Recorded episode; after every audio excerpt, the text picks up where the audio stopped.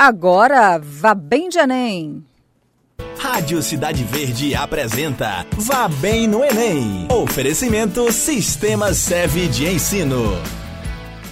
Vá bem no Enem, a gente tem a parceria do Grupo Cidade Verde com o Grupo SEV de Ensino. Mas hoje a gente vai conversar com alguém que já passou por essa experiência do Enem, foi muito bem sucedido e vai conversar com a gente sobre as dicas mais valiosas e importantes.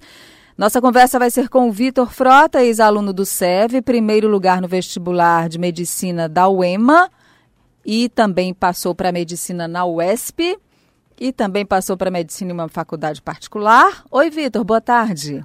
Boa tarde. Tudo bem? Tudo o Vitor tem 21 anos e você está cursando medicina na UESP, não é, Vitor? Isso, na UESP. Bom, conta aqui para os nossos ouvintes como foi essa experiência, né, de se preparar para disputar uma vaga em medicina, que é, um, que é o curso mais concorrido, porque aqui a gente tem muitos ouvintes, viu, Vitor, que estão numa situação que você estava há um tempo atrás, dessa expectativa de enfrentar as provas do Enem. É, a minha preparação foi baseada nas, nas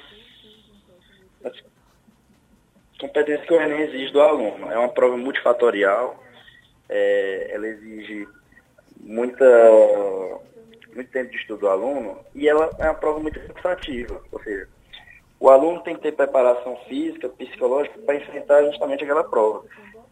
E eu me preparava fazendo simulado, sempre cronometrando tempo. Sim, isso é uma dica importante, passar... né? Hã? Isso é uma dica importante. Nos treinamentos, nos simulados, você já cronometrar o tempo, porque aí você já, Justamente. já tem uma ideia de como se sairá no dia. Perfeito. Nem sempre vai passar o aluno mais inteligente. Você vai passar o aluno que traça a melhor, é, como diria, estratégia. Uhum. Você vai passar que traça a melhor estratégia. Melhor resolução de questões em menor tempo possível.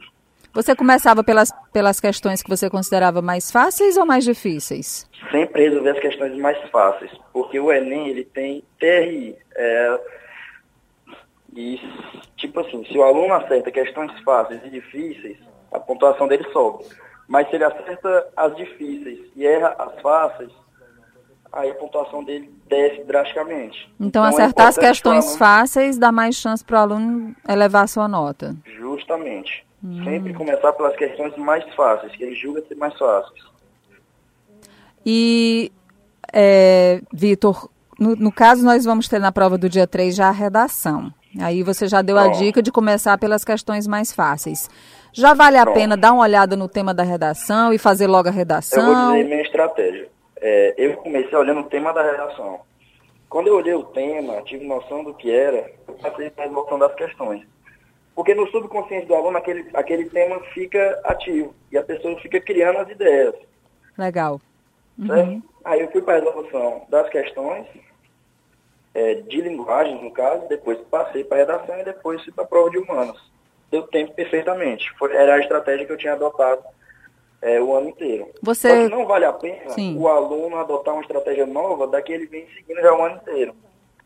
Não, vai, não dá para improvisar e mudar de estratégia na última hora, né? É, na última hora não é bom mudar a estratégia, porque, como eu disse, a prova do Enem é uma prova muito extensa, muito cansativa, e ela exige do aluno um grau muito mais alto de concentração.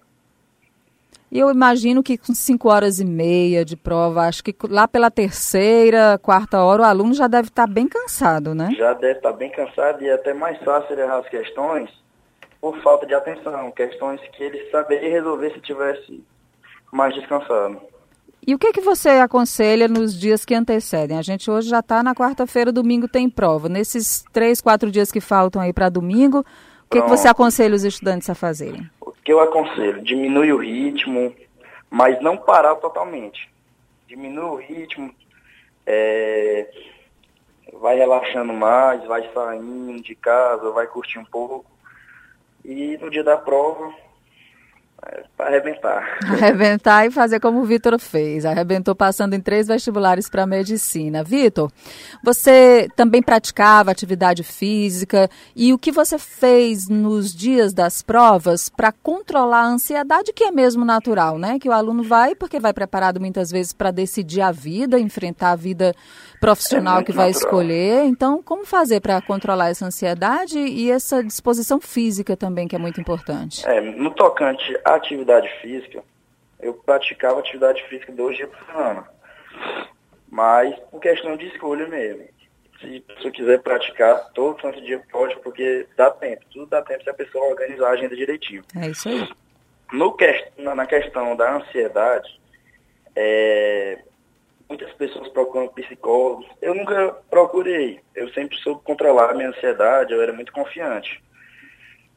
É, mas mantenha calma, porque a ansiedade atrapalha muito na hora do vestibular.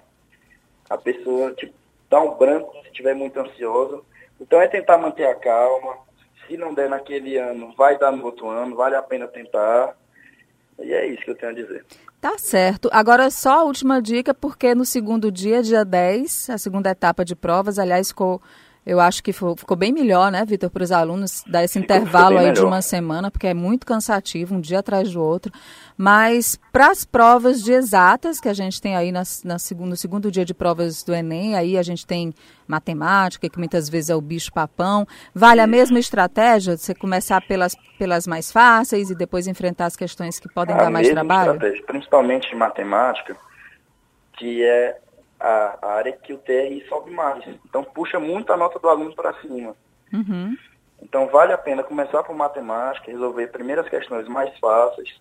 As questões que não souber, pula, não vai ficar parado. Não fica perdendo tempo, né? Que perde muito tempo, justamente. E a prova do Enem é, é, passa muito rápido. É muito tempo, mas passa rápido, e a pessoa não vê. Até porque são, são muitos enunciados, né? Justamente. É, prova com prova muito enunciado, né?